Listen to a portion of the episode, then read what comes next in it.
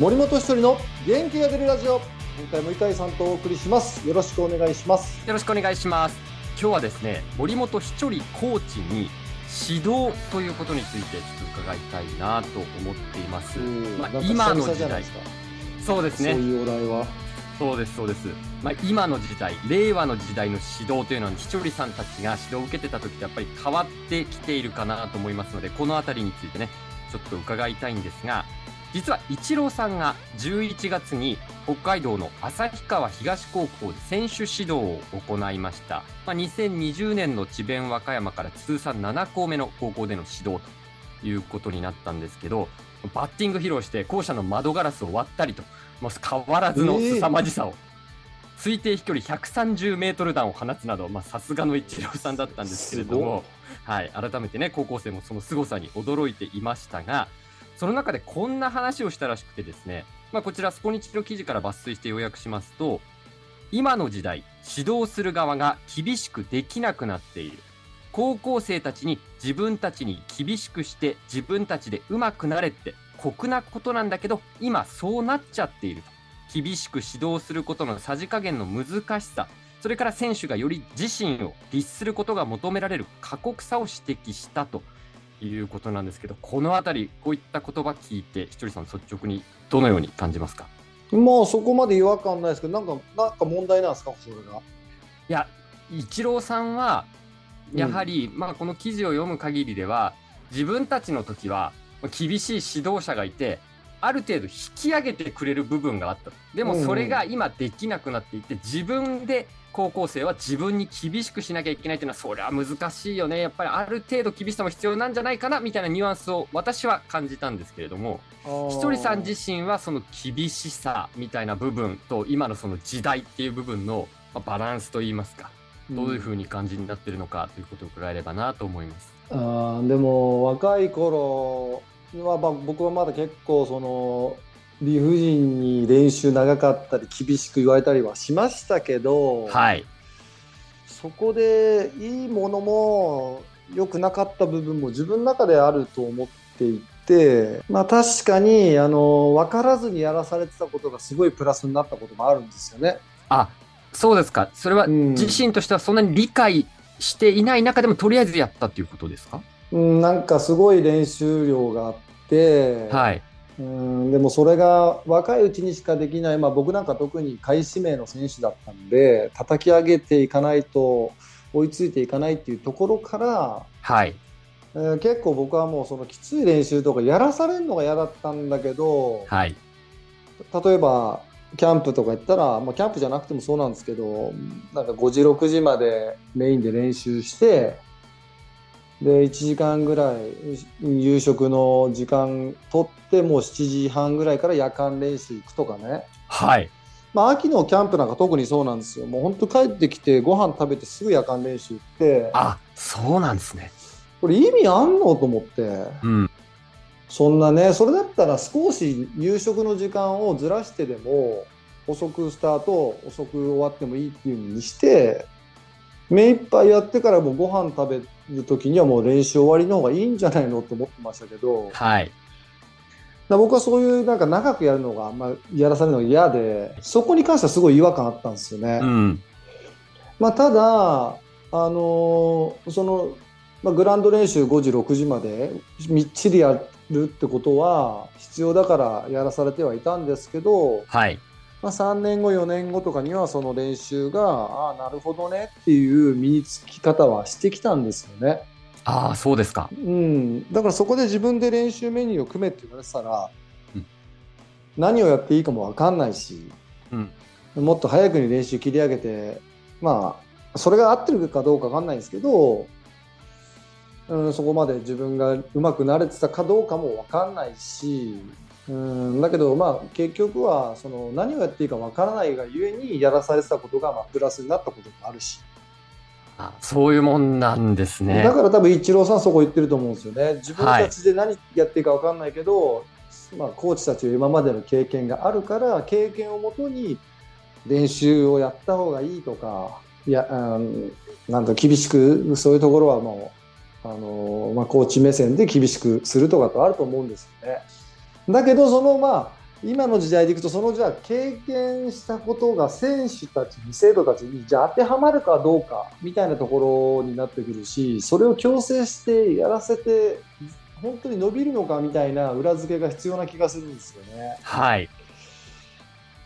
まあ、だからその厳しくすることが何なのかっていうところは明確にしていかなきゃいけない気がしてて、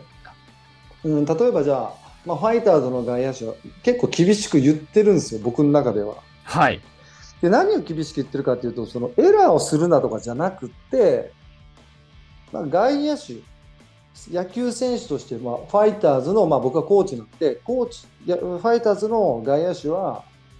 その守備とバッティングを切り替えて守るとか、はい。えーバックアップを行くとか、カバーリングね、あのバックアップ行くとか、うん。で全力でプレーするとか、10点差開いてたら、じゃあちょっと手を抜くのが、そういうわけじゃなくて、もしかしたら次の回に10点取るかもしれない、その1点を防ぎに行くっていう、その諦めない気持ちっていうのを、そこは、そのチーム方針から監督もそれは承承知してもらってて、了承してもらって、じゃあ僕はそれを伝えますねって話をしてるんですよね。はい。だからまあどんだけ活躍しててもどんだけ給料が高くても年齢が高くてもそこに関してはめちゃくちゃうるさく言うんですよ。ああ、そうですか。うん、だから僕の中で厳しく言うところはもう決まっててあの当たり前のことをしっかりとやれば別に言うことないんですよね。うん、だあとはその細かい技術とかをうん聞かれた時に、み見てその伝えれるかどうかっていうのはもう技量だと思うんですけど、はい。まあ、そここそが本当の仕事だと思うんですよね僕はね。ああ、なるほど。うん、なんで一歩目こうやって切っちゃったのとかっていうのを一緒にやっていくのが、まあ、コーチの本当の仕事だと思いますけどはい。ただまあ僕はその組織のコーチの一人として組織としてやらなきゃいけないことチームがそうやって歌ってる以上は、まあ、僕は走塁コーチもそうなんで走塁に関しては野手全員で守備に関しては外野手全員にはその旨伝えるっていうだけただそのイチローさんがおっしゃってるように必要最低限やらなきゃいけないことは、まあ、僕らでもなんとなく分かってるんだけどそれをやらせられないもどかしさっていうのはまあどこかにあると思うしはい。そこをだから選手に理解してもらって選手だけじゃなくその親の方かな？親もそうだし、はい。家族の方にも理解していただいてだから厳しくこういう練習しなきゃいけないんだよっていうのがあれば皆さん多分納得してくれると思うんですけど、うん。まあ、そこまでねチームの一員として選手がいっぱいいる中で全員のその了承を得るとかっていうのは厳しいです。難しいんで、まあ、そのあたりがだからあの全体的にこれやらしとけばいいとかいうのがなくなってきてるんでしょうねきっとね。ああ、そういうことなんですね。まあ、あの、うん当然、高校生とプロの選手ではね、あの違う指導のね、仕方とか受け方っていうのも変わってくるとは思うんですけど、ひちょりさんのプロで指導を受けてた時代と、今のプロ野球選手が指導を受けてる、その厳しさみたいなのって違いとか感じますか？ひちょりさんが実際にコーチされて、やっぱり自分たちの時代とは違うんだなっていうことを感じるようなことありますか？いやどうかな。僕はでも自分の中で現役の現役時代の時にこれは大事だと思ったことを軸にしてるんで、まあ、結構、うん、いやまあその他のコーチと比べたら自分の厳しさは違うと思うんですけど自分の中の厳しさの感じ方は一緒だと思うんですよね。ああ、そうですか。うん。ひちょりさんの中では軸みたいなものはぶれてない、変わっていない。うん、自分の中ではね。でもだって自分の子供を例えば、まあ、例えばまあ野球チームでもいいんですけど、高校入った時に、僕はやっぱりね、その厳しく伝えてほしいって思いはあります、監督さんには、ああ、そうですか。うん監督コーチには。だけど、その理不尽な厳しさは全然いらないと思ってて、はい。だからこそチーム方針というのはすごい大事な気がするんですよ。うん。チームとしてそのまあ誰が見てもそれは当たり前だよねっていうような例えばまあいいんですよその挨拶とか、はい。えー掃除きれいにするとかね物質をきれいにするとか、まあ、そういうなんか当たり前みんなが納得するような